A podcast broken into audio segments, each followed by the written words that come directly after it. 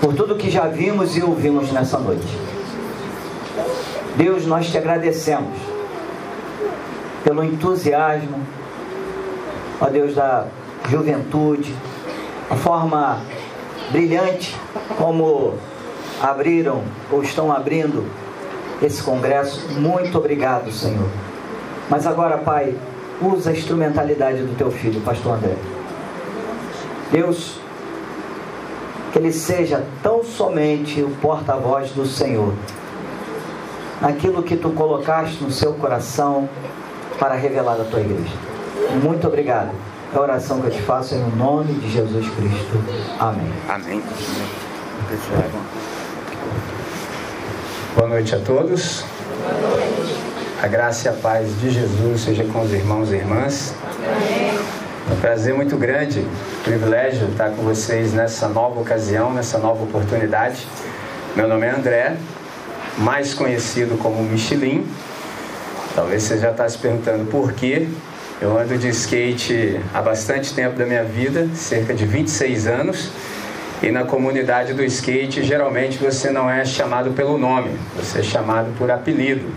Você sabe que apelido, quando você não gosta, pega. Para mim é indiferente, eu não tenho problema nenhum com isso. Você pode me chamar de André, você pode chamar do jeito que quiser, que eu já estou resolvido. Porque eu sei quem assegura a minha identidade. Com isso, eu já estou até dizendo para você que se você não quiser, não precisa nem me chamar de pastor. Não precisa, até porque eu não sou. Entendeu? Pastor mesmo é só um cujo reino é dele. Entendeu? Jesus de Nazaré. Ele é o pastor. Todos os demais são co-pastores. Logo, todos nós somos ovelhas do seu pastoreio. Eu só estou te dizendo isso porque, como eu falei anteriormente, eu tenho a minha identidade assegurada em Cristo. Então eu não preciso que se coloque nada antes do meu nome. Viu como é que é simples? Quando você não tem a sua identidade assegurada em Cristo, geralmente você gosta de colocar assim algo antes do seu nome, gosta de ser mencionado, essa coisa toda. Mas isso é para aquela galera assim que Marcos 1:11 ainda não entrou. Tu és meu filho amado, em ti me comprazo. Imagina se eu visse isso do Todo-Poderoso, Senhor do Universo. Deus fala assim: ó, você é meu filho, você é membro da minha família, estou satisfeito com você, joia. Eu falei, opa, o que mais eu preciso ouvir? Olha que interessante, tudo agora para quem tem a sua a identidade assegurada em Deus, tudo que você ouve acerca de você vindo de outros lábios que não os lábios de Deus é só uma opinião.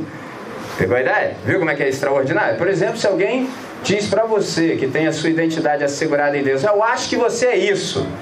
Aí você falou, legal, que bom que você emitiu a sua opinião. Viu como é que é simples? Você não vai morrer por causa disso.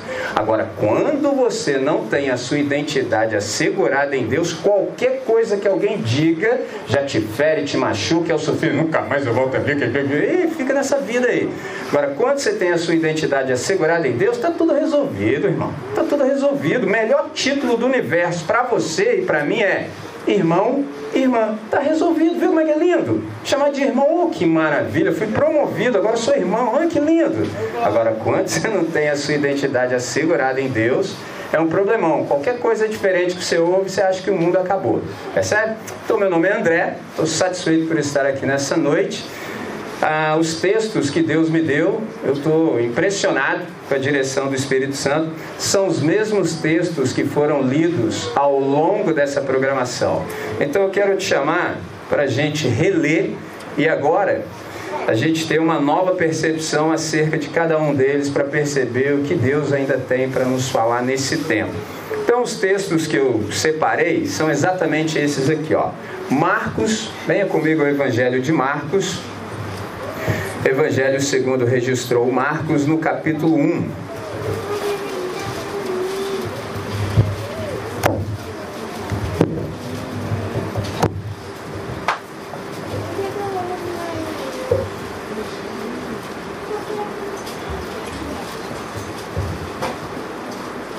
Marcos capítulo 1.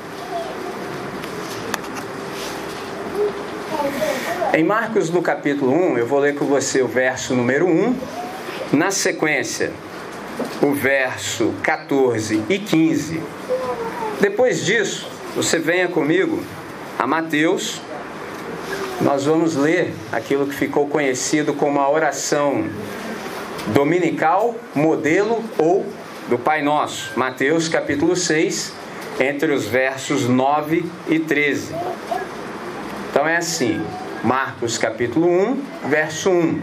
Na sequência, versículo 14 e 15. Depois, Mateus capítulo 6, entre os versos 9 e 13. Está dito assim: Marcos capítulo 1, verso 1. Princípio do Evangelho de Jesus Cristo, Filho de Deus. Depois de João ter sido preso, foi Jesus para Galiléia pregando o Evangelho de Deus, dizendo: O tempo está cumprido e o reino de Deus está próximo. Arrependei-vos e crede no Evangelho. Agora eu leio Mateus, capítulo 6, entre os versos 9 e 13, que diz assim: Portanto, vós orareis assim: Pai nosso que estás nos céus, santificado seja o teu nome. Venha o teu reino, faça-se a tua vontade, assim na terra como no céu. O pão nosso de cada dia dá-nos hoje, e perdoa-nos as nossas dívidas, assim como nós temos perdoado os nossos devedores. E não vos deixeis cair em tentação, mas livra-nos do mal, porque teu é o reino, o poder e a glória para sempre. Amém. Vamos falar com o nosso Deus? Nosso Deus e nosso Pai, nós estamos satisfeitos nós estamos alegres pela tua manifestação nessa noite. Portanto, Deus, nós queremos te agradecer por toda essa criatividade que o Senhor tem distribuído ao teu povo. Quantas coisas boas, Pai, já aprendemos até aqui. E como o Senhor é um Deus bom, extraordinário, incomensurável em bondade, sabemos que o Senhor tem ainda mais para nos falar e nos dar. Sendo assim, Pai, a nossa súplica é tão somente uma: que o Senhor possa nos aquietar sobretudo de dentro para fora. Que não haja em nós, Pai, nenhum ruído. Livra-nos de todo ruído íntimo que ouse concorrer com a exposição da Sua palavra. Aquieta-nos, Pai, de tal modo que estejamos cativos à Tua voz. O nosso único interesse é continuar ouvindo a Tua voz. Em nome de Jesus, Pai, silencia-nos, mantenha-nos no foco certo Coloque-nos na frequência correta, Pai, de tal modo que continuemos a ouvir a Tua voz. Essa é a nossa oração, para o máximo louvor da Sua glória. Em o nome de Jesus, o nosso pastor, autor e consumador da nossa fé, hoje e sempre. Amém. Amém. Venha o teu reino, teu reino em nós. Extraordinário o tema de vocês. Ah, pergunta que nos sobrevém quando a gente começa a conversar sobre isso é: o que é o reino de Deus? Por exemplo, eu me lembro de um teólogo chamado Hans Burki. Ele disse que o reino de Deus é um reino de amigos. Aliás, essa é a razão pela qual estou aqui. Graças a Deus que eu sou discípulo de Jesus de Nazaré, eu nunca estive em nenhum lugar que eu não quisesse estar. Interessante isso. Nunca, jamais na minha vida, desde o dia que eu me arrependi e comecei a seguir após Cristo, eu nunca estive em nenhum lugar que eu não quisesse estar. E aí a pergunta do seu coração deve ser assim: Que isso, André? Andar com Deus mal furado assim? Como é que você nunca esteve num lugar que você quis estar? É o seguinte: até os lugares que eu não gostaria de estar, Deus transformou meu coração de tal maneira que eu quis estar. Interessante, porque de vez em quando, assim, os 99,9% do tempo, eu só tô em furada. Só em furada. Todos os caras que me conhecem assim, você é maluca? que você vai fazer um negócio desse, cara? Eu falei, não, Jesus está me querendo lá. Que isso, cara? Eu falei, não, é bom, rapaz. você pode estar tá doido. Eu falei, então, que no reino de Deus, a lógica ela é subvertida, é uma lógica ao contrário. Tudo no reino de Deus é ao contrário. Percebe? Por isso que o critério de a admissão é a conversão. Você precisa se arrepender. Caso você não se arrependa, não adianta, nunca, nunca, jamais as coisas de Deus vão entrar em você. Sempre para você vai ser uma loucura. Então, o reino de Deus, primeiramente, é um reino de amigos. Essa é a razão pela qual eu estou aqui. Por exemplo, Alguém me ensinou que Cristo deve ser a nossa prioridade da agenda. E à medida em que o tempo vai passando, você começa a priorizar os seus amigos na sua agenda. Eu, por exemplo, estou em vários lugares ao mesmo tempo lá, correndo para lá e para cá, fazendo aquilo que Deus quer, a partir daquilo que eu sou. Então sempre separo um tempo. Por exemplo, agora eu já nem me lembro mais quantas vezes eu estive aqui. Já não me lembro mais. Eu sei tudo que eu falei, mas já não me lembro mais quantas vezes estive aqui. E eu sempre separo um tempo para estar com vocês. Então, quando a gente conversa acerca de reino de Deus, a gente precisa saber o que de fato é isso, o que é o reino de Deus. Começando por essa oração aqui que eu disse para você, que ela se chama modelo dominical ou do Pai Nosso. O que é oração, afinal de contas? Tem isso também. O que é oração? Oração é um diálogo da alma com o Criador. Oração, de um jeito mais simples ainda, é você falar com quem resolve. E vou logo no ponto agora. O dia que você quiser fazer uma oração, já que você está falando com quem resolve, você quiser fazer uma oração que resolve tudo, eu vou te ensinar em uma frase. É só você falar assim: Pai nosso que estás nos céus, santificado seja o teu nome. Contei o segredo da existência para você. Você está falando assim: Ah, André, não é possível que pode ser tão simples assim. É, é. Porque os discípulos chegaram para Jesus após perceberem que ele tinha um relacionamento completamente diferente do visto até então com o Pai, pediram: Senhor, ensina-nos a orar, assim como João também ensinou os seus discípulos. Ele falou: Claro. Aí ele diz assim: Portanto, vocês, ó, já há uma distinção entre os discípulos de Jesus e os demais. Tem gente que gosta de orar assim para ostentação, não sei se você já viu. Aquele pessoal assim que pratica MMA com a esposa em casa, fight, box, entendeu? Com os filhos. Aí chega numa reunião, o camarada, amantíssimo Deus! Não sei se você já viu, camarada, assim, já viu? Todo mundo na hora assim. É o pessoal da performance. O camarada gosta assim de orar em público, para todo mundo ver. Tem gente assim, tinha nos dias de Jesus. E até hoje, dois mil anos depois, que ele tem ensinado, o pessoal ainda não aprendeu. Por exemplo, um dia desses aí, um camarada desse time aí morreu. Olha essa. E eu não sei se vocês já perceberam, mas tem gente assim, velório é um negócio complicado. Porque você chega no ambiente, você não pode nem falar bom dia. Então você. Sim, se possível ficar quieto, é bom. Não ouse filosofar quando o café já está frio, os biscoitinhos estão tá ali só no farelo. Fica quieto. Aí tem uns caras, assim, eu não sei de onde esses caras saem. Aí o camarada, o morto está ali, né, na horizontal. Aí o cara quer fazer um discurso pro morto. Porque aqui, irmãos, jaz um grande homem da nossa sociedade. Eu falei, que que é isso? Ó, aí, esse cara praticava MMA com a esposa, com os filhos, mal pagador. Aquele pessoal bom. Entendeu? Bom, gente boa. Então, quando o primeiro falou, a esposa do cara já fez só assim. Hum. Dez camaradas depois daquele pessoal. Já viu aqueles caras assim que vai falar. Então, dez caras depois, o discurso era o mesmo. A esposa do camarada, né, a viúva, esqueceu assim onde estava, falou, ela pensou alto, falou assim: "Meu filho, levanta, vai ver se é seu pai mesmo que tá morto ali nessa desgraça". Falei: "Ó, oh, entendeu como é que é o modelo? Tem gente assim. Esses camaradas numa reunião como essa, o cara gosta de dar glória a Deus mais alto que todo mundo. Entendeu? Tá todo mundo ali na frequência, o camarada gosta de sobressair. Então, esse é o pessoal da performance. Jesus chamou a mim e a você para ser de outro time. Nós exercemos piedade no anonimato. Mateus 6,6. Tu, porém, ó, olha o contraste. Tu, porém, quando orardes, ou seja, não é nem algo facultativo, você vai orar. Isso é fato. Agora, eu vou te ensinar como é que você faz isso. Não é com holofote. Tu, porém, quando orardes, entra no teu quarto, fecha a porta, e teu pai que te vê em secreto. Dica ali, que é isso? Está errado isso aqui, não é possível. Aí fui lendo o original, falei, como assim? Desde quando eu falo, se oração é um diálogo da minha alma com o meu Criador, desde quando eu falo e Deus me vê? Desde quando você é hipócrita, né, André? Eu falei, oh, que você pergunta para Jesus, a resposta vem na hora. Eu falei, é mesmo? Por exemplo, no domingo você não pode fazer a oração que você faz no seu quarto aqui. Imagina, você chega aqui domingo, pastor te convida, você chegou novo na comunidade, aí você começa a orar assim. Você aprendeu já o cabeçado, você fala assim, Senhor, meu Deus, meu Pai. Até aí tava bom, todo mundo olhinho fechado. Aí você fala assim, Senhor, tu sabes que sou safado. Todo mundo.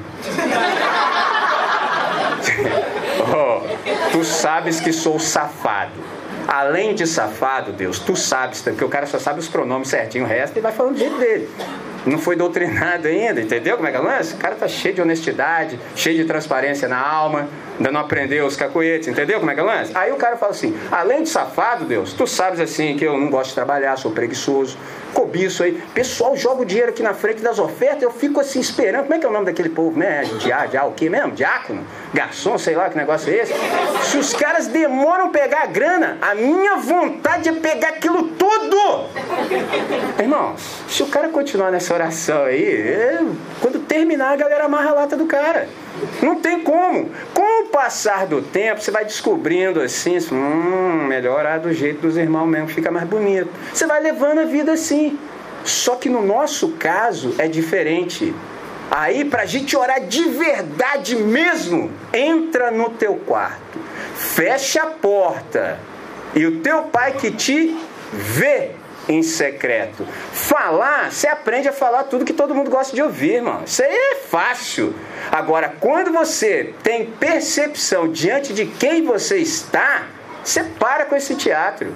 Você para com isso, você começa a rasgar o seu coração. Deus só sabe quem eu sou. Quem não sabia era eu. Eu é que não sabia que eu era esse traste. Então, Deus, como eu estou aqui diante do Senhor, eu estou pedindo pelo amor do Senhor mesmo que faça em mim o que deve ser feito, porque senão eu tenho até pena e medo daqueles que iam se encontrar comigo se o Senhor não me transformar, porque o Senhor sabe que eu não presto. Ó, imagina. Agora tem um detalhe. Quando Jesus disse o que disse, ele sabia também para quem ele estava dizendo. E um judeu não ora menos que uma hora. Vamos orar de leve? Uma hora. Agora você pensa assim, em uma hora, você com a portinha do quarto fechada, só você e o Todo-Poderoso. É, como é que você vai sair desse quarto, irmão? Pegou a ideia? Viu como é que é extraordinário? Então, oração é esse diálogo da nossa alma com o nosso Criador. Oração é falar com quem resolve. E aí, quando você quiser ter a sua oração atendida, é só você falar assim: santificado seja o teu nome. Eu sei que ainda no seu coração perdura a dúvida, mas como pode ser tão simples assim? Aí eu te pergunto: quando é que você orou assim? Você já teve essa audácia de só falar assim, diante de tudo na existência: santificado seja o teu nome. Não, você pede isso, você pede aquilo, você reclama. Parece assim um setor de reclamação. Não, não gostei. Ah, ah, ah. Mas agora falar santificado seja o seu nome, pode ser que você nunca tenha dito isso. Nunca. Esse é o problema. Mas só André, mas como é que isso aí vai resolver as coisas? Simples. Presta atenção. O nome de Deus está posto sobre nós. Olha que coisa fantástica. O nome de Deus está posto sobre nós. Deus vela pelo nome dele. Não tem nada que ver comigo e com você, tem que ver com o nome dele. Quando ele não tiver nenhuma boa razão para nos abençoar, olha essa, ainda assim ele o fará. Por quê? Porque é o nome dele que está posto sobre, sobre nós. E ele tem cuidado, tem zelo, tem carinho pelo nome dele. Então, como é que é isso na existência? É assim: as coisas às vezes não estão do jeito que devem estar. Quando as coisas não estão do jeito que devem estar, a gente fala assim: Senhor, nessa circunstância aqui, santifica o teu nome. O que, que ele vai fazer? Ele vai ordenar e reorganizar tudo para que o seu nome seja exaltado. A começar por você. Às vezes as circunstâncias exteriores não mudam em nada, mas Deus faz tudo o que há para ser feito em você. Esse é o nosso problema, porque nem sempre a gente fala isso com Deus. É simples, é numa frase: santificado seja o teu nome. Aí o interessante é que quando essa percepção entra em você, você começa a perceber que a oração, na verdade, é tão somente isso é tão somente para que o nome de Deus seja santificado. Agora, para que o nome de Deus seja santificado, vem as demais coisas. Aí a gente pede, Deus, nós estamos tão interessados na santificação do teu nome que nós percebemos que não há outra maneira disso ser efetivado na história senão pelo cumprimento da sua vontade. Então nós estamos pedindo, venha o teu reino. Como é que o reino vem? Quando a sua vontade é feita. O que, que é o reino de Deus? É uma nova realidade em que só a vontade de Deus é feita na terra com um parâmetro, existe um paradigma. Assim como no céu. Isso é mesmo, André, nunca tinha tentado para isso. Por quê? No céu, sempre que Deus emite a sua voz, ela é obedecida imediatamente. Na terra, não. Na terra, não. Na terra, Deus fala primeiro, a gente nem ouve. É, para começar, assim, que, que ele falou, onde? Por quê? Deus não grita, Deus só sussurra. Como a gente está sempre fora de frequência, correndo para lá e para cá, a gente não ouve. Sabe assim o um momento que a gente começa a dar um pouquinho mais de atenção para Deus? Sabe qual é o momento? Enfermidade. O dia que o sofrimento bate a sua porta, aí você, ai meu Deus, é nesse momento. C.S. Lewis, que é o escritor das Crônicas de Narnia, ele disse o seguinte: o sofrimento é o megafone de Deus. Você já percebeu que nós somos bípedes? Isso deveria nos dar a condição de olhar para cima. Mas a maior parte do tempo eu e você somos como Moisés. A gente olha para um lado, a gente olha para o outro lado, vê que está tudo tranquilo, mata o cara e enfia na areia. Entendeu? Pegou a ideia? Não, tá suave, é nós. Ó, só que aí esqueceu uma coisa, olhou para lá, olhou para cá. Tinha que ter olhado para onde? Para cima. Eu e você demoramos muito para olhar para cima. Aí tem um momentinho chamado enfermidade que você fica na horizontal. Aí você não tem jeito, você come. É como se Deus falasse com você assim: vamos trocar uma ideia agora? Não quer dizer que Deus vai fazer você enfermar, não, não é nada disso, não. Não é isso.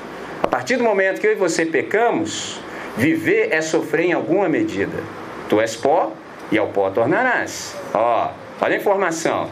Eu sei o que você é e o que vai ser o que vai se tornar. O que, que a gente não sabe? A parte do meio, né? Tu és pó, ao pó tornarás. Ou seja, você vai morrer. Que dia? Quando? Como? Não sei. Como é que a gente deveria viver então? Hum, bicho pode pegar pra mim, pode ser a qualquer momento, hein? Ih, a gente vive de qualquer jeito, entendeu? Aí os caras empacotam, morrem, todo mundo vê eu tava com ele ali há pouco, ontem a gente não fez isso, né? Pastor, como é que é isso, pastor? Onde é que tava Deus? É, para, irmão. Para com isso, rapaz. Para, eu, hein? Tu és pó e ao pó tornarás. E aí? Era só ler. Entendeu? Gênesis 3, 17 a 19. Seu, Ih, rapaz, aqui o que está escrito, irmão. Você viu? Vi. E aí? Vamos viver com temor e tremor então, né? Que pode ser a qualquer momento. Um dia o cara virou para mim e falou assim: André, quando você prega assim, parece que você vai morrer depois da pregação. Eu falei: quem disse que não?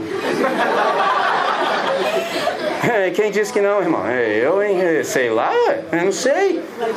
Vai, é isso aí, Viva todos os seus dias como se fosse o último. Um dia desse aí você vai estar certo. Pegou a ideia? É simples, mas eu não sei o que acontece com a gente. O negócio não entra em nós. Aí o cara empacota todo mundo. Meu Deus do céu. Tu és pó e ao pó tornarás. Eu só não sei quando e nem como. Pode ser a qualquer momento, irmão. Agora, sabe o que é o extraordinário? Que muitos de nós que levam o evangelho a sério, aí já mudou um pouquinho. Tu és pó, ó, e ao pó tornarás. Aí um dia o camarada virou para mim e falou assim: Você sabe o que você está falando? Eu falei: Sei, tu és pó. é, não, não foi deixar passar, né, irmão? Eu falei, oh, não, o evangelho tem que servir, né? Eu falei: Tu és pó, irmão. Assim, né? Eu não sei lá como é que era a vida dele, não sondo essa parte, né? Eu falei assim: Ó, no nosso caso, ainda incluí o cara para ficar maneiro. Que ele falou: Você sabe o que você está falando? Eu falei: Sei, você é igual eu, pó. Aí eu falei: No nosso caso, ainda botei ele na fita, falei assim: Pó que fica em pé pela fé em Jesus de Nazaré. Aí só o bicudo pra lá, cuspindo marimbondo. Falei, sai fora, mano. É. Viu como é que é a ideia? É simples. Isso faz com que a gente viva com temor e tremor, porque pode ser a qualquer momento. E isso é tudo responsabilidade nossa. Deus não tem nada a ver com esse negócio, não. Quem escolheu fazer feio no universo, quem escolheu ser autônomo, fomos nós. Que, que acontece com o pessoal? O pessoal quer viver de qualquer maneira, Essa é a lógica de todo mundo. Quer viver de qualquer maneira, fazer o que dá na cabeça, mas quando a chapa esquentar, o bicho pegar, o capeta oprimir o camarada, Deus me livre. Ô, oh, meu irmão, decide o que você quer, cara. Ou você ora para que a vontade de Deus seja feita na sua vida, começar por você mesmo, ou você fecha com o diabo. Você tem que decidir. É simples assim. Se você quiser fechar com Deus, fala, Senhor, seja feita a tua vontade, está aqui um instrumento para isso. Ou oh, vai ser uma beleza. Caso não, fala, capeta, vou fechar contigo, vou pular de testa na espada. Pronto! Mas decide, rapaz. Os caras, não, que isso, André, não pode. Falei, oh, irmão, você está igual caco de vidro, rapaz, em cima do muro? Eu, hein? Resolve a sua vida. Para esses que resolveram a vida, as coisas começam a ter sentido e significado. O que é o reino de Deus?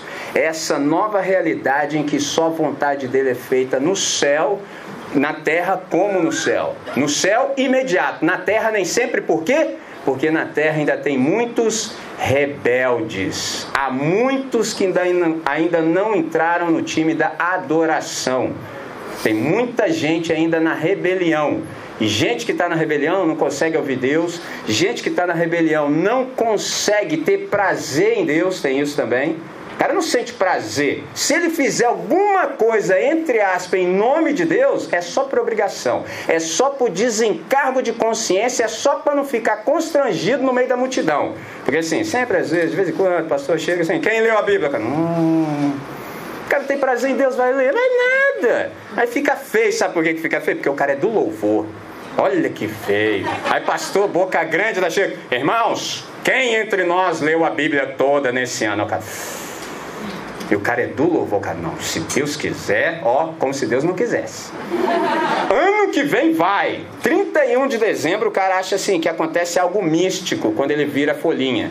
Ele acha que vai virar folhinha, vai virar vida. Ele promete tudo que ele não desenrolou o ano inteiro. 31 de dezembro vai.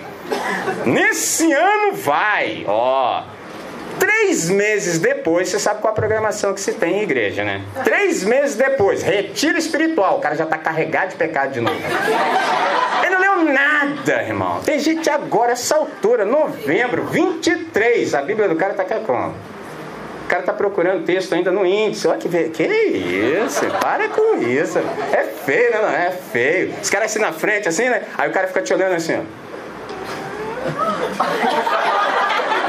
Que na, fica, pô, primeira página. O que que é isso? Que tipo de gente é essa? É gente que não tem prazer em Deus. O que, que é o reino de Deus que a gente está pedindo? É esse outro jeito de fazer a coisa. É fazer todas as coisas do jeito de Deus. É isso que Jesus está dizendo. Existe uma maneira de se fazer todas as coisas. Qual é o meu e o seu problema? É que a gente passou tanto tempo na rebelião que a gente não faz a menor ideia de como seja isso. Nós não sabemos. Por que, que a gente não sabe? Porque a gente ficou muito tempo contra Deus e nesse muito tempo contra Deus que nós ficamos, a gente aprendeu a ser gente da maneira errada. E gente da maneira errada só faz tudo errado. Você fala, que isso, André? E quem é gente da maneira certa? Eu já falei o nome dele desde o princípio. E estou falando em nome dele. Jesus de Nazaré é gente da maneira certa. Só como assim? Simples. Em Jesus de Nazaré nós vemos Deus como ele é e o ser humano como deve ser. Quando você tiver dificuldade para perceber Deus, como é Deus? Olha para Jesus de Nazaré. Aí você sabe, ah, Deus é a cara de Jesus. Simples assim. André, já que agora eu me entreguei a Jesus, sou da família dele, como é que eu devo ser? Olha para Jesus de Nazaré. Porque em Jesus de Nazaré nós vemos Deus como ele é e o ser humano como deve ser. Em Jesus eu tenho o meu parâmetro, eu tenho o meu modelo, eu tenho o meu paradigma. Agora é muito mais, observe o que eu digo agora, é muito mais do que você simplesmente ler. Não, não, não. Porque se fosse só para você ler e fazer igual, você e eu teríamos uma grande desculpa para não fazermos. Ah, eu não li ainda, eu não sei. Não, não, não, não, não, não. Agora nós vemos, porque Jesus veio e se encarnou e se tornou como um de nós. E ele passou pela existência como nós. Tudo quanto nós vamos experimentar, ele já experimentou. E detalhe, sem errar, sem pecar. Eu me lembro uma vez que eu vim aqui e eu conversei com vocês exatamente no verso ah, 13 sobre não entrarmos em tentação. A versão que eu li diz assim: não vos deixe, não, e não nos deixes cair em tentação, mas livra-nos do mal. A melhor tradução seria assim: não nos deixes entrar em tentação, mas livra-nos do maligno. Mas, André, qual a diferença? É simples. O que, que você acha que é melhor? Cair ou entrar? Só é mesmo, né? Cair é uma coisa, entrar é outra. Para você cair, você tem que estar dentro. Qual é a riqueza do Evangelho para aqueles que são do reino de Deus? É que nós sequer precisamos entrar em tentação. E tem uns camaradas que já estão tá lá no miolo do furacão gritando: Meu Deus, me ajuda! Você não precisava nem ter entrado. Só como assim? Simples, olha o que eu acabei de dizer há pouco. Jesus de Nazaré foi submetido a toda sorte de provas e tentações que eu e você seremos. Com um detalhe: ele não pecou. E ele foi vitorioso. Observe isso. Ele é o vencedor. Eu e você somos o que? Quando somos do reino de Deus? Nós somos mais que vencedores. Porque Jesus é o vencedor. Eu e você, como somos do reino de Deus, nós somos mais que vencedores. Nós vivemos daqueles privilégios que ele conquistou na cruz do Calvário. Como há pouco eu falei do MMA, vou dar um exemplo para você entender isso aqui de modo muito simples. É assim: imagina uma luta lá renhida, negócio acirrado, pau cantando. Você sabe que os caras saem destruídos do negócio, não sabe? Então, os caras estão lá brigando, brigando, brigando. Tá? Último instante, último fôlego, os dois desferiram golpes. Simultaneamente, os dois golpes entraram, os dois caíram. Só que esse aqui da esquerda caiu primeiro. Um pouquinho antes, tá, caiu. E esse aqui caiu, os dois, tum. Aí abriu contagem para esse que caiu primeiro, certo? Contou até 10, o cara não levantou, beleza, esse aqui foi o vencedor. Olha que interessante, ele foi o vencedor da luta, saiu destruído da luta lá. A esposa do camarada, como ele saiu destruído e foi direto para UTI, ser tratado, se recuperar, a esposa dele pegou o cheque e foi gastar no shopping. O camarada que lutou foi vencedor, a esposa dele foi mais que vencedora. Pegou a ideia? Pegou? Jesus fez o que fez. Ele é o vitorioso, ele é o vencedor. E e você? Somos mais que vencedores. Por quê? Nós só desfrutamos. Por isso que é complicadíssimo quando você encontra um irmão ou irmã que não vive isso. É difícil de explicar. É difícil, não tem como explicar. Não há razão plausível no universo para nenhum ser humano viver mal após Jesus ter dito na cruz do Calvário: está consumado, não há mais nada para ser feito. Tem gente que fala assim: Senhor, derrama mais. Aí às vezes eu fico lá no cantinho quietinho, falando: hum. Por quê? Não há mais nada para Deus derramar. Deus vai dar mais o quê? Tem gente que canta, o melhor de Deus ainda está por vir. Eu falei, é mesmo, irmão? Deve ser melhor do que Jesus então, né? Como assim? O Espírito Santo já foi dado todo. O problema é nosso. O problema é que nem sempre nós sentimos prazer em Deus, e por não sentirmos prazer em Deus, a gente não pede para que a vontade de Deus seja efetivada. E aí, quando a gente não pede para a vontade de Deus ser efetivada, a gente tem um problemão na história. Por que, que a gente tem um problemão na história? Porque a vontade de Deus é a norma de funcionalidade do universo. Logo, tudo que está fora da vontade de Deus está disfuncional, aplicando na sua vida. Já viu aquele momento assim existencial que você fica dando cabeçada aí na história, anda para lá e para cá e não flui nada? É um momento assim de você entrar no seu quarto, fechar a porta, falar, Senhor, o que está rolando aí? Será que eu estou sendo rebelde à sua vontade? Está esquisito esse negócio aqui. Entendeu? Tem horas que a oposição, olha o nome, oposição, que você está obedecendo a Deus. Então isso é mais que normal. É assim mesmo. Eu, por exemplo, estou enfurado o tempo todo. É assim mesmo, mas não é disso que eu estou falando. Eu estou dizendo quando você tem todas as circunstâncias favoráveis e o negócio não flui. Parece que você está dando murro, dando murro em ponta de espada. Entendeu? Dando cabeçada na parede. Que é isso? É um bom momento para você checar se você não está desobedecendo a Deus. Porque a vontade de Deus é o que traz sentido e significado para a sua vida. Enquanto você não fechar com Deus, não vai fluir. Você pode tentar do jeito que você quiser. Você pode manobrar daqui, você pode manobrar dali, você pode pedir para alguém te indicar, você pode fazer o que você quiser, irmão. Não vai fluir. É simples assim. Só que é isso, André? É, eu tô te falando, vim te contar essa novidade aí, ó. Você ainda não se deu conta disso? Você ainda não se deu conta que você tenta e procura e faz seus esquemas e nada acontece? Você já viu um negócio chamado pátio de manobra? Viu? Trem, conhece trem? Então, no pátio de manobra tem um trilho, que é o trilho da manobra. É interessante, ele não vai para lugar nenhum. Tem muita gente que está assim, só no pátio da manobra, só no trilho errado. Não vai, irmão, não adianta. Quanto mais rápido você perceber isso e der razão para Deus, mais rápido você volta da rebelião, mais tempo de qualidade você desfruta com o Senhor desse lado aqui da existência. Interessante, porque quando eu e você falamos assim, venha o teu reino, isso é fantástico. Por quê? Se eu disse para vocês que tem um jeito certo de se fazer todas as coisas, o que, que eu acabei de dizer para vocês todo esse tempo? Que a gente não é daquele time que fica assim, interessadíssimo na vida depois da morte. Entendeu? Tem um pessoal bom, gosta das coisas. Não, eu não estou muito interessado nisso não, porque isso aí para mim já está resolvido.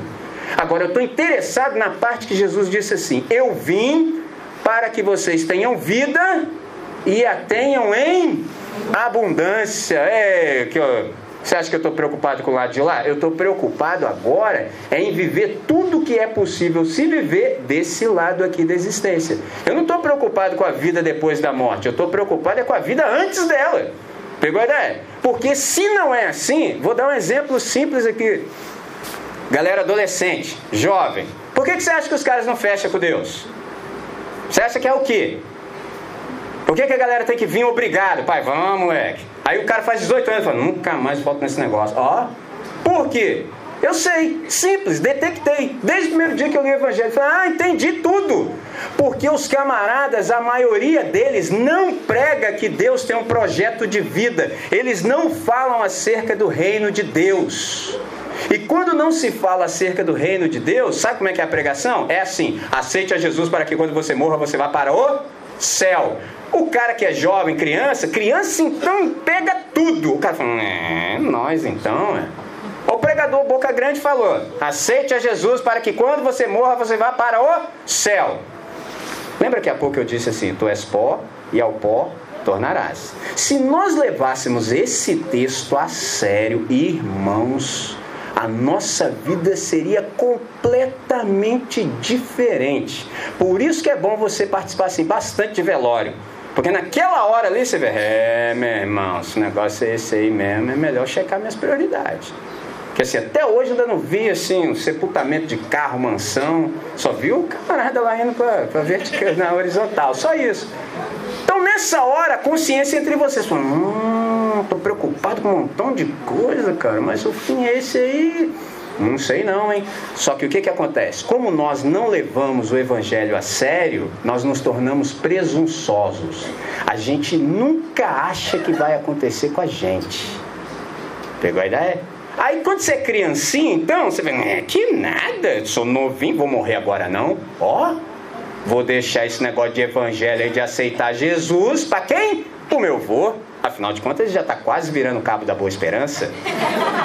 Porque ofereceram para ele um projeto de morte. Aceite a Jesus para que, quando você pegar o palitozão de madeira, for para a terra do pé junto, comer mato pela raiz, morar no condomínio municipal da cidade, aqui eu não sei o nome do condomínio municipal.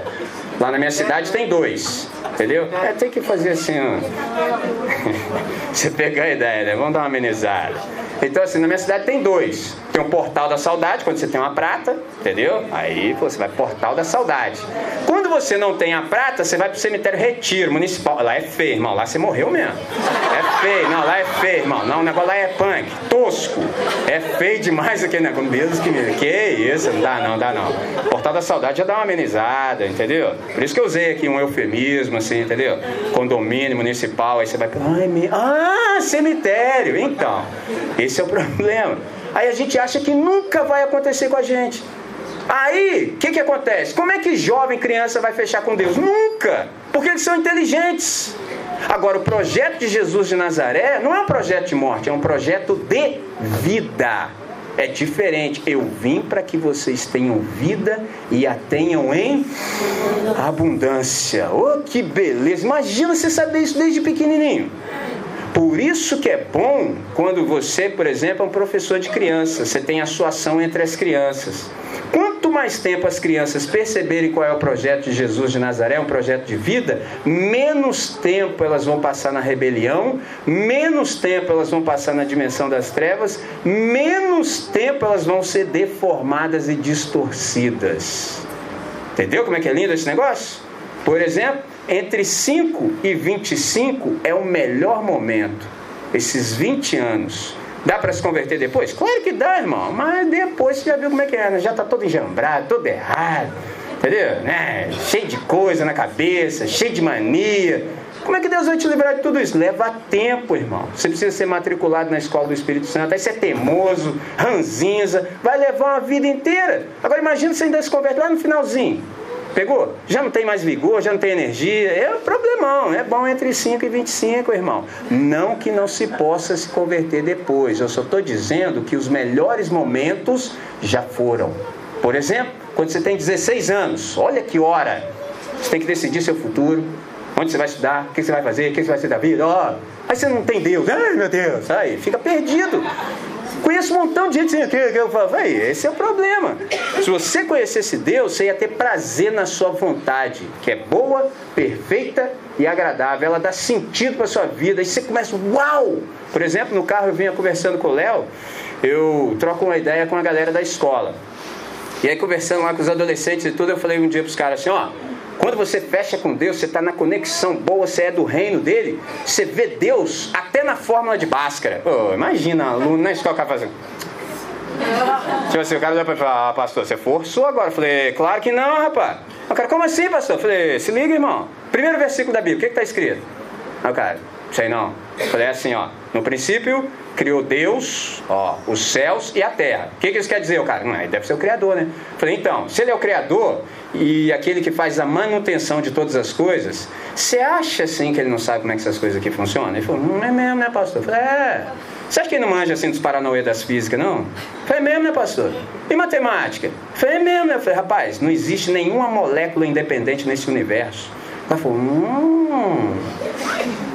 Entendeu? Aí o cara começa a perceber que evangelho não é um negócio assim de domingo, com roupa especial, com pessoal diferente, paramentado, com as vozes diferentes. Não, não. Evangelho é para você ser inteligentemente sábio para a vida.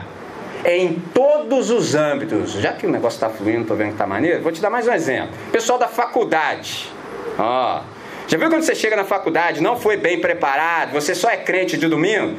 Aí você chega naquela aula, o professor já olha no seu olho e você fala, hum, vai dar ruim. Porque tem um professor que parece que o camarada, ele, ele chega na sala assim, tem que ter um crente aqui para humilhar em público. Não sei se já tiveram uns caras assim, entendeu? O cara parece que ele fareja, faz assim, você é crente, né? Vou acabar com você. Aí você já logo dá aquela escorregadinha assim na cadeira, falando, nossa, vão ser quatro anos de inferno na minha vida. Quando você é do evangelho, do reino de Deus, ih, é nós, é tranquilo. Por quê? Porque você lembra de um cara chamado Daniel e os seus amigos. Hoje é que a gente estuda as coisas assim, tudo separado, entendeu? Tudo direitinho. Quer estudar psicologia, você vai lá. Quer estudar matemática, você vai ali, né? Antigamente não era assim, não, irmão. Isso é coisa do iluminismo. Você estudava era tudo de ruim junto. Entendeu como é que é o lance? Imagina, na Babilônia. Você vai pra Federal da Babilônia, que é onde os caras foram. Três anos de porcaria na sua cabeça, e coisa boa também. Como é que você fica? Ah! Entendeu? Você fica doido. Agora, olha que interessante. Ao término dos três anos, os caras foram sabatinados.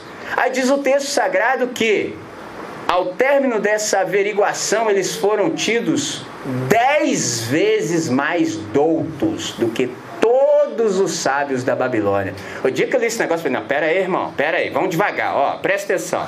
É bacharel, entendeu? Depois vem o PhD e depois vem o doutorado. Irmão, isso leva tempo. Entendeu? Isso te consome. Você fica no pó quando você entra nesses negócios. Você fica como? Chupadinho, igual eu. Então. É, deixa você acha que eu sou dessa frequência aqui por quê? É esse negócio de estudar é o bicho, irmão. Então, aí ó, olha quanto tempo. Só no bacharel. No mínimo, quatro anos. Depois, quando você se conseguir entrar no mestrado, mais dois. Se você sobreviver, né? Porque apresentar o TCC aí, ó, faz aí, não. Vai falar que não. É, você acha que eu não vi? É, tô ligado, irmão. Aí depois vem o doutorado. Ah, irmão, você não sobrevive, não. Ó, Três anos, os caras foram tidos na conta de dez vezes, irmão, dez vezes mais doutos, não do que um, mas do que todos. Só que todos já tinham experiência. O dia que eu li esse negócio, eu falei, Deus, como é que é isso aqui? Como assim? Como é que é isso? Ele falou, é simples, André. Eu falei, então o senhor que sabe todas as coisas, me ensina, porque eu não estou entendendo nada desse negócio aí, não peguei não. É assim, ó, cosmovisão. Hã? A maneira como você vê o mundo. Quando você é do meu reino, você percebe as coisas de uma maneira diferente. Você estuda tudo que todo mundo estuda. Você não foge do currículo. Não, eu sou crente, não posso, não. né? Fica tranquilo, irmão. Manda mais. Manda. Manda mais. O evangelho está em mim. Manda mais, manda. Só que na hora que você vai fazer a aplicação de tudo aquilo que você aprende, é completamente diferente de todos os outros. Por quê? Porque você tem um pacto com Deus. Então a sua cosmovisão é completamente diferente. Só André, se esse negócio é desse jeito mesmo, eu quero fazer parte disso, porque é o texto que a gente leu. O reino de Deus está próximo. Só que essa proximidade aqui, Jesus não está falando de tempo. Ele não está falando assim, ó, semana que vem o reino chega, ano que vem, mês que vem. Não, ele está falando disso não. Ele está falando de disponibilidade e acessibilidade. Chegou. Quem quiser viver agora nessa nova realidade é possível. Eu vim para instaurar, instaurá-la, entendeu? É a crise do já, mas ainda não. É assim, já está. Já está. Quem quiser já pode começar a desfrutar. Só tem um detalhe: como nós somos seres que estamos presos no tempo, não dá para desfrutar tudo com toda intensidade. Aí Deus vai fazer um negócio interessantíssimo num grande dia, que ele vai suspender o tempo e nós vamos entrar na eternidade. Aí nós vamos experimentar esse negócio na pressão, como se dizia quando era criança, de com força, a vera. Mas qual é a boa notícia? Já pode começar exatamente agora. Não precisa esperar morrer para isso começar. Não, é agora. E aí você começa a viver isso cada vez com mais intensidade. E aí eu sei que a pergunta do seu coração é: André, se esse negócio é desse jeito mesmo aí, isso é bom demais, como é que eu faço para experimentar esse negócio? Aí tem o critério admissional. Entendeu? Qual é o critério admissional? Dois. São dois os critérios. Primeiro, você tem que se arrepender. É o que Jesus disse: arrependei-vos e crede no Evangelho. Aí você fala assim, André, o que, que é arrependimento? Arrependimento é a primeira palavra do Evangelho. Arrependimento não é simplesmente você sentir uma tristeza profunda porque você fez algo que agora que você foi surpreendido, que tem isso também. Porque se você não tivesse sido surpreendido ou surpreendido, você também não ia achar que estava ruim. Tem esse detalhe. Então, assim, ah, eu estou sentindo uma, uma, tristeza muito grande por algo que eu fiz, que agora, como eu me dei de mal, vi que não devia ter feito. Não, não, isso é só remorso. Isso é só remorso. Arrependimento é infinitamente mais profundo. O que é arrependimento? Vem da palavra no original grego que é metanoia. São duas palavras. Meta, para além, noia, ou nos, mente é a expansão da consciência, é você começar a pensar com outras categorias. Traduzindo, é você pensar como cidadão e cidadã do reino. Agora você pensa tudo com outra lógica. Na verdade, você pensa tudo agora do jeito que Jesus pensaria. E pensando do jeito que Jesus pensaria, você também executa as coisas do jeito que Jesus executaria se estivesse aqui agora em seu lugar. Vou te fechar a frase dizendo assim: por isso é que você ora. Só como assim, André? É, oração é tão somente para você pedir para Deus fazer através de você o que Jesus faria se estivesse aqui agora em seu lugar. É simples assim. Porque eu e você sabemos o que deve ser feito. A gente já sabe, já está aqui, ó. A gente já sabe. Agora, o que eu e você não sabemos é como é que vamos fazer o que já sabemos que deve ser feito. Aí para isso a gente ora, porque para hoje nós vamos fazer de uma maneira diferente, que ainda não foi feita. Só como assim, André? É lindo. Por quê? Você é um ser humano único, extraordinário e irrepetível. Traduzindo, não tem como outro como você. Se você não se tornar aquilo que Deus te chamou para você ser, não será. Ninguém vai ser no seu lugar. Ninguém pode ser protagonista da sua história no seu lugar. Uau, interessante. Ora, se você é único, aquilo que Deus tem para executar através de você também o é. Um jeito muito simples de você perceber gente que ainda não se arrependeu é que, por exemplo, quando Deus traz uma palavra para nós acerca daquilo que tem que ser feito e como deve ser feito, sabe o que, que acontece? Os caras se manifestam, não tem como. O cara na hora fala assim: não, não, não, não, não, não, não aqui não dá não. Aqui isso não vai ser feito. Aí você, né, com todo o amor do coração, você fala assim: por que, irmão? Não, não, porque aqui não se faz assim. Ó, não se faz assim. Ou seja, desse jeito, dessa maneira. Aqui nunca fizemos assim. Quando você é do Evangelho, você é do reino de Deus, você percebe a coisa com outra ótica. Aí você fala assim, irmão, eis aí a razão pela qual nós vamos fazer. Porque nunca foi feito nem na história e tampouco assim. E Deus está nos chamando a gente para isso. Viu como é que é lindo? Quando você não é do Evangelho, isso aqui já racha a igreja, dá briga. Não, não é simples, irmão. Cosmovisão, sabedoria. O que, que é sabedoria? Diferente de conhecimento. Conhecimento, o livro te dá. Sabedoria é você saber aplicar os princípios de Deus na existência e na vida. E aí, pode ser que você nunca tenha frequentado uma escola, nunca se assentou num banco de escola. Mas como você é aluno de Jesus de Nazaré, você é sábio para a vida. Você sabe ter aquelas saídas que todo mundo percebe que só pode ser obra do Espírito Santo. Agora, extraordinário é que isso aqui é um processo. É um processo. Arrependimento é um processo. Todos os dias de manhã, quando você acorda sendo súdito desse reino aqui, você acorda com um propósito: qual? Se arrepender. Todo dia você acorda para mudar de ideia. Um dia eu estava falando sobre isso, aí tinha uns irmãozinhos assim, daqueles que colocaram o primeiro tijolo na congregação, já viu? Os donos de igreja? Então, estou lá pregando, irmão, não, mas não pode ser assim. É sempre assim, cara. Eu tô lá na minha, né? Cheguei no planeta ontem, o irmão já tinha idade assim para ser meu avô. Aí eu lembrei do texto sagrado, como tratá-lo e tudo. Mas, irmão, virou para mim e disse assim: Mas do jeito que o pastor tá falando aí, ó, você vê a tonalidade assim, amigável. Você vê que, né? Do jeito que o pastor tá falando aí, a gente vai ter que ficar mudando de ideia toda hora. Aí já olha para mais uns quatro para ver se há quórum. Vai falar que você nunca viu isso. Que é assim, quando você fala alguma coisa que alguém não gosta, o irmão já procura o irmão que está há 15 anos na igreja. Aí se o irmão de 15 anos que está na igreja também não souber, ele olha de 25. O de 25 falar assim, aí. Então, aí, Espírito Santo é bom, não me deixou passar vergonha.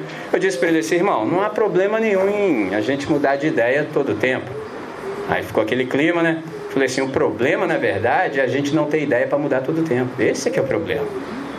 Esse é que é o problema. Quando nós somos de Jesus de Nazaré, a obra do Espírito Santo é tragar essa morte que há em nós. É a morte que ainda opera em nós que fica com esse tipo de pensamento.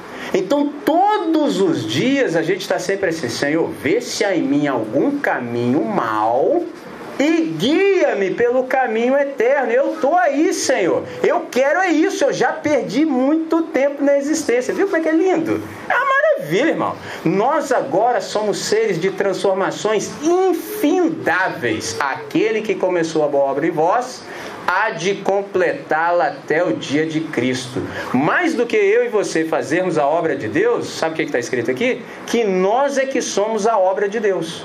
Viu como é que é lindo? Aquele que começou boa obra em vós. Eu falei, ah, Senhor, estou aí, faz em mim o que o Senhor quiser. Eu te conheço, sei que isso é bom, não quero nem entender o que o Senhor está fazendo. Olha que lindo. Não preciso nem entender o que o Senhor está fazendo, não. Contanto que o Senhor faça para mim já é o suficiente. Isso é arrependimento. É quando a gente se arrepende não das coisas que a gente faz, mas a gente se arrepende da distância que é entre nós e Deus. Mas não é uma distância geográfica, é uma distância ontológica, é uma distância de ser, de essência. Eu sou diferente daquilo que Deus é em essência. Esse é o meu problema com Ele. E é disso que eu estou me arrependendo, Deus. Eu me arrependo dessa distância que é entre nós, que faz com que eu pense diferente, com que eu sinta diferente e com que eu viva diferente. Esse é o meu problema. E é disso que eu estou me arrependendo. Quando isso entra em você, aí você dá o outro passo. Você arrependeu e agora você crê. Crer é mais do que acreditar. Acreditar é tão somente saber que algo ou alguém existe. Aqui no Brasil tem muita gente que acredita em Deus. Agora, crer é mais profundo. Crer é você concordar com Deus. Crer é você dar razão a Deus em tudo. Tudo que Deus fala, você fala assim: fechou. É do seu jeito, Senhor, e não do meu. Pode fazer. É, irmão, isso aqui é um desafio para a vida. Por quê? Nós temos dificuldade com isso. Existem três coisas muito difíceis no universo. Primeira, acreditar que Deus, é, que Deus existe. Essa é a primeira. Acreditar que Gênesis 1.1 é verdade. No princípio, criou Deus os céus e a terra. Essa é a primeira coisa mais difícil do universo. Segunda coisa mais difícil do universo: concordar com Deus, dar razão para Ele. Senhor, é do seu jeito. Eu estava equivocado. Nunca percebi que era assim, mas agora que sei, farei assim. E para isso eu conto com o teu auxílio, porque sem o Senhor não é possível. Sem mim, nada podeis fazer. Eu sei, Deus, então é do seu jeito. Terceira coisa mais difícil do universo: confiar em Deus. Nessa noite aqui, tem gente que acredita em Deus. Tem gente que concorda com Deus no geral. Entendeu? No geral. Quando começa a ficar mais específico, Deus começa a falar o seu coração de um modo mais particular, você fala assim: nossa, pregador é mó boca dura, não gostei. Não, não, não. Também não precisa ser tão crente assim, não. Ó, vai falar que não. Agora, confiar em Deus, todos nós aqui vamos levar uma vida inteira para isso. É um exercício. Todos os dias nós somos testados assim. É difícil confiar em Deus, porque lá no fundo, a manifestação da morte que ainda está em nós faz com que a gente tenha um pé atrás com Deus. A gente está sempre desconfiado. Sei não, hein? Não sei, cara. Vai que Deus não é Deus coisa nenhuma. Eu que não garanto o meu aqui não. Só como assim, André? É, ué. Por exemplo, quando Deus te chama, meu, vem! Você fala assim: não, não, não, não, não, não, não vou não, vou não. Agora não, estou muito novo ainda. Isso é assim desde os dias de Jesus. Teve um que chegou querendo fazer uma média com ele. Mestre, seguir-te-ei para onde quer que vás. Ó, que lindo. Imagina, eu sou pastor, cara, pastor, estou contigo, não abre. É nós, estamos juntos. Quem não quer? Mas Jesus, só Jesus, ainda bem que ele é o paradigma, ele não deixou cair numa dessa. Falei assim: não, não, te explicar, filho, é assim. As aves dos céus têm os seus ninhos, as raposas, os seus covis. Conjunção adversativa, bons estudantes do Enem que são. Mas o filho do homem não tem onde reclinar a cabeça. Esse é o texto poético, lindo, viu? Português perfeito, né? Vamos traduzir para hoje? Traduzindo, irmão, a parada é o seguinte: quer andar comigo? Sou morador de rua, irmão. Vai fechar? Tem coragem de dormir no papelão? Quê? É, ué. As aves dos céus têm seus ninhos, as raposas, seus covis. Mas eu, tem não. Eu tô aí. Fico aí. Papelão ali um dia. Aí o cara ali me chama para comer, eu vou na casa dele. 0800. Entendeu? É assim. Tem coragem? Eu falo, não, não, ainda não. Aí, percebendo que as coisas eram assim, olha como é que é difícil confiar em Deus, no específico. Olha como é que é difícil. Aí o cara falou assim: Senhor, ó, já melhorou. O primeiro chamou de mestre, o segundo já chamou de Senhor. Senhor, deixa-me primeiro ir sepultar o meu pai. Pô, parece bonito, né? Afinal de contas, poxa, que isso, sociedade patriarcal, cuidar do pai e da mãe, tá certo. Tá certo nada. Eu e você não compreendemos de fato o que esse camarada estava dizendo para Jesus. O que ele estava dizendo para Jesus é o seguinte: eu entendi quem você é. Você é morador de rua, você não tem nada, não tem nem onde cair morto. Literalmente, porque até o túmulo que Jesus usou não era dele, ele emprestado. Nunca tinha nada. Eu estou melhor do que ele, tenho até bicicleta. Jesus não tinha nem um burrinho para entrar em Jerusalém. Que tinha que entrar de cavalo, bonitão, brancão. Ele não tinha nenhum burro. Teve que pegar emprestado. Eu já tenho uma bicicleta, já estou bem melhor do que Jesus, viu? Que lindo. E muita gente querendo ter, ter, ter. Ele não tem. Aí o cara pensando nisso, vou garantir o meu primeiro. Como assim, André? Garantir o meu primeiro? É assim, lá em Israel, quando o pai morre, você pega o que? Herança. Se eu vou andar com um morador de rua, assim, vai que eu sinto fome, ele não tem dinheiro nem para ele, vai ter para mim? Então vou garantir o meu. Aí eu posso andar com ele, não é uma questão lógica, mas no reino de Deus a lógica é invertida, é o contrário, é toda bagunçada. Aí Jesus falou assim: ó, deixai os mortos sepultarem os seus mortos, tu, porém, segue-me. O que, que ele estava falando? Meu irmão, esse negócio aí de ficar assim preocupado com o que come e bebe é para gente que não é do meu reino. Quem é do meu reino percebe as coisas com outras categorias, de outra maneira. eles se dão conta de que as aves dos céus, bonito falar as aves do céu, vou traduzir para nós aqui de Piraí, urubu. Aí, todo mundo entendeu agora, ave do céu, você já leu a vida inteira e não entendeu. Urubu. As aves do céu são sempre alimentadas por Deus. Pensa comigo. Uma das primeiras vezes que eu vim aqui, falei sobre Elias. Eu me lembro. E aí, você sabe que o corvo, para nós, urubu, então, o corvo levou carne para Elias. Quem é inteligente fala assim: como é que é? Desde quando um bicho que come carne vai levar carne para eu comer? Desde quando ele está alimentado e satisfeito por Deus. Aí ele não precisa comer o seu. Olha que interessante, rapaz. E para a gente crer num negócio desse? Leva vida em. Lê, você já leu, sei que você já leu. Agora, crer vai levar a vida inteirinha. Qual é a boa notícia do Evangelho para nós nessa noite? Primeiro, o reino está à disposição. Se você esticar a mão, pega. A essa disponibilidade, a essa acessibilidade. Só fica fora quem quiser continuar na rebelião.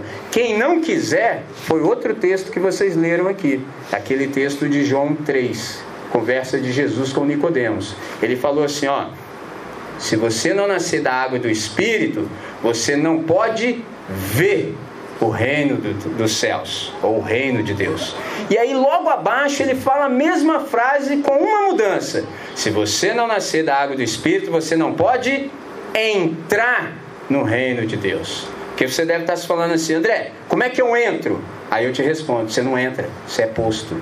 Não é você que entra, você é colocado lá. Só como assim é extraordinário. Reino de Deus é uma nova realidade. Você só se dá conta de que está dentro quando você está dentro. Você só se dá conta de que está no reino quando você está dentro. Por quê? Só dá para percebê-la pelo lado de dentro. Se alguém não nascer de novo, não pode ver. Olha o que Jesus disse. Se alguém não nasce de novo, não pode entrar. Se você viu que está, é que você está dentro. Por isso é que não adianta a gente ficar falando para as pessoas o tempo todo, porque elas não estão vendo, não dá. Só vê quem nasceu de novo. Qual é a boa notícia dessa noite? Está a nossa disponibilidade. Como é que eu entro, André? Como é que eu sou posto lá? Arrependa-se. Arrependa-se. Qual é a outra boa notícia? O arrependimento é de Deus. Arrependimento é um dom, é uma graça. É Deus quem nos converte, é Deus quem nos toca, é Deus quem nos carrega, é Deus que nos coloca exatamente nesse reino. Nessa noite, se você tem procurado em vários lugares, de várias maneiras, a boa notícia para o meu e para o seu coração é: não está lá, não está do outro lado do mundo, não está embaixo, não está em cima, está exatamente aqui.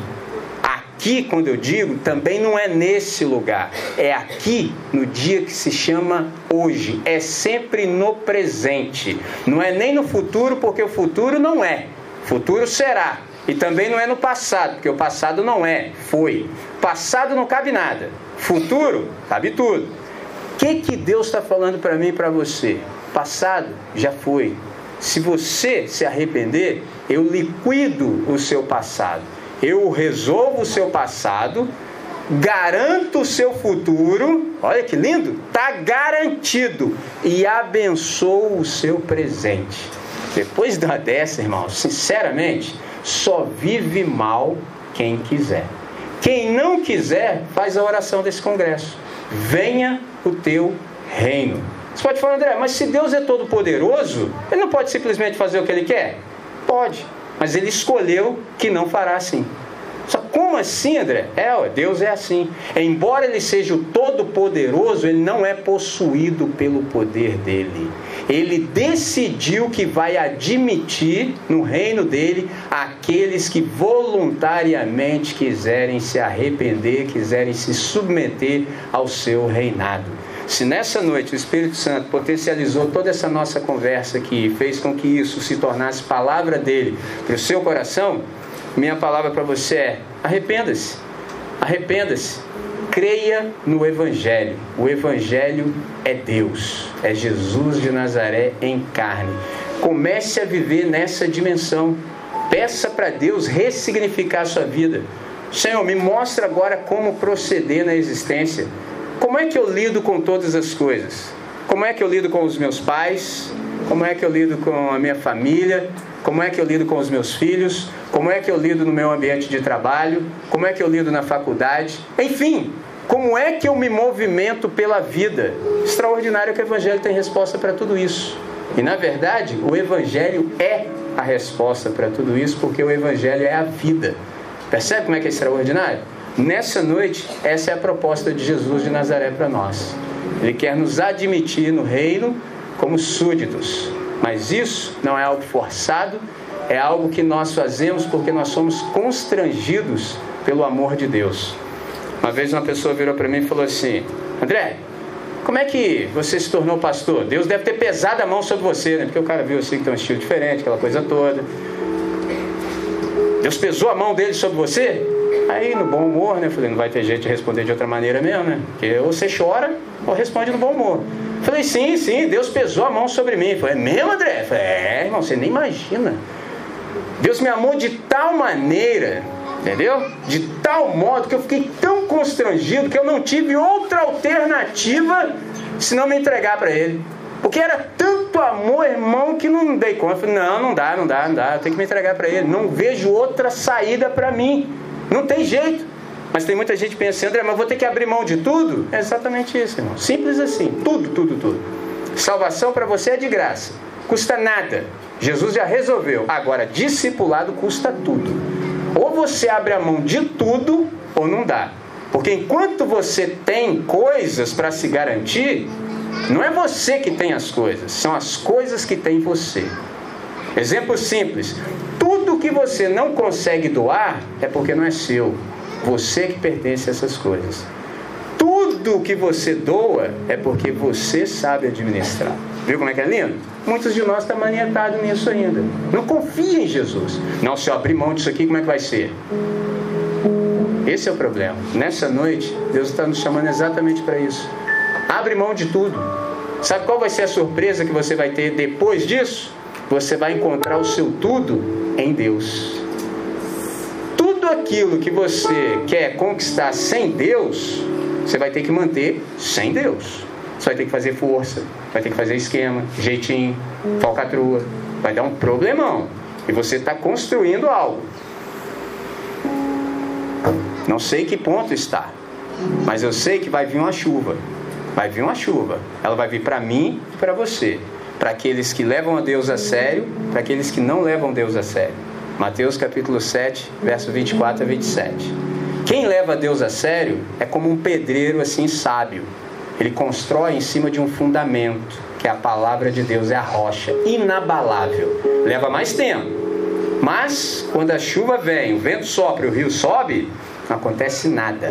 Agora, o outro pessoal, ih, é muito mais rápido do que eu e você que levamos Deus a sério. Ó. É para ontem, cheio de esquema, falcatrua, o negócio só aparece assim do nada. Só como assim?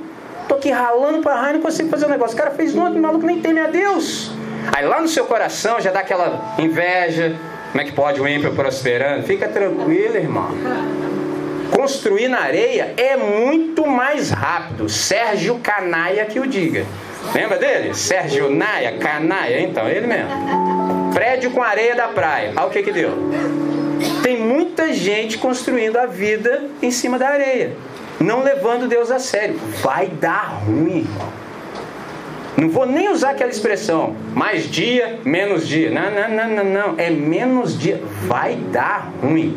Lembra da gíria de São Paulo, do pessoal do ré? Aí, irmão, a casa caiu. Aí, como eu sou do Evangelho, eu sempre dou uma melhorada. Contigo dentro. É, sou do Evangelho, irmão. Você acha que eu vou dar mole pros caras? Eu pego o que ele fala e ainda crescendo aí, Jesus aí pra você também. Sei falar de todas as maneiras, todas as linguagens. Nessa noite, Deus foi muito claro conosco. A gente só deixa esse ambiente da mesma maneira se a gente quiser. Mas também nenhum de nós vai poder dizer que não sabia. Então eu já estou satisfeito. Eu sei que muita água mata a planta. Vou parar por aqui. E você, é, porque senão, não, tem hora que o negócio está bonito, aí você quer falar mesmo, estraga. Então vou ficar aqui tranquilo e você também faça o que deve ser feito. Tá certo? Então eu quero te chamar para a gente orar junto.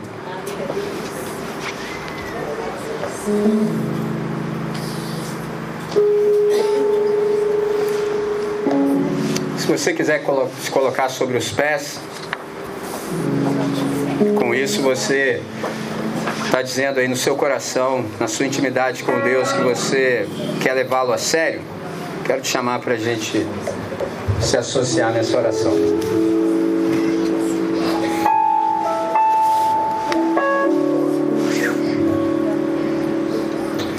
Senhor Deus, muito obrigado por essa noite, Pai. Obrigado pela existência dessa comunidade, dessa igreja local. Obrigado pela amizade que eu tenho construído ao longo desses anos com os irmãos, em especial agora com o pastor Paulo, a quem eu quero bem e também sei que bem me quer. Nós estamos muito alegres e contentes, Pai, com a exposição da tua palavra. É por isso que a gente te agradece mesmo, Pai, de todo o nosso coração. Obrigado por essa data festiva, Pai. Obrigado por essa palavra que tanto nos alegra. Obrigado pela confrontação, Deus, porque nós reconhecemos que somos teus filhos. Por isso é que o Senhor tem corrigido a nossa rota. Nessa noite, Pai, nós queremos suplicar que o teu Santo Espírito, que é o executivo da Trindade, possa efetivar essa palavra em cada um de nós que está te levando a sério nesse tempo.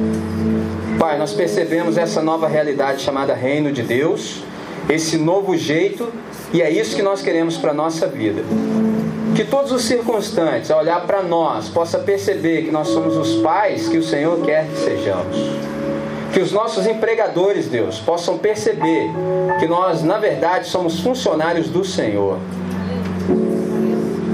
Pai, dá que a nossa vida seja esse testemunho vivo, Pai, de que nós verdadeiramente somos alcançados pela tua graça e pela tua misericórdia e que nós somos cidadãos de uma nova pátria, Pai.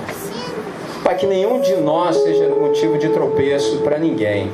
Pelo contrário, Pai, que a nossa vida fale de tal maneira que a gente não tenha nenhuma dificuldade em expor Jesus de Nazaré. Todos aqueles que estão nos observando, Pai, possam perceber quem é Deus a partir da maneira que nós vivemos. Para isso, Pai, a nossa súplica é exatamente essa. Ordena a nossa vida de tal modo, Pai, a partir do nosso coração, que ela seja assim, dessa maneira, para o máximo louvor da Sua glória. Nessa noite, Pai, essa oração que fazemos, nós queremos de fato viver essa nova vida de arrependimento, crendo no Senhor, crendo no Evangelho. Obrigado por esse tempo, Pai. Despede-nos em paz, em nome de Jesus. Amém, Senhor. Amém. Pastor. Amém, queridos? Amém. Valeu a pena? Amém. Às vezes a gente fica muito preocupado com o horário, essas coisas todas. É, e quando a gente estava lá no mundão, né? Você lá nos skates da vida ficava. Vale a pena conhecer a palavra. Mas eu quero deixar algo aqui para você, né? É, como informação. Amanhã a direção das crianças, né? A igreja está linda, muita gente. Vamos ver amanhã. Porque para as crianças vai ser um apoio tanto. Amém? Estar aqui, tá, queridos? É, se você quiser passar ali na cantina, tem cuscuz, tem salgado, tem Coca-Cola, tem refrigerante. Se você se arrependeu hoje e quer mudar a tua vida, diante de tudo aquilo, viver uma vida diferente com Jesus, depois você vem aqui, o André ainda vai ficar um pouquinho aqui, vem aqui falar com ele. Tá legal? Feche os teus olhos e que o amor de Deus, a graça salvadora do nosso Senhor Jesus Cristo, a comunhão e as doces consolações do Espírito Santo seja sobre a tua vida, sobre todo Israel de Deus espalhado pela face da terra, agora e para todo sempre. Amém. Amém. E amém. Deus te abençoe. Dê um abraço. Se você quiser aqui vir falar com o André, tirar uma foto com ele, André, esse cara, gente boa aí que a gente conhece, tá? Se você tem alguma dúvida aí, com certeza ele vai te atender aqui ainda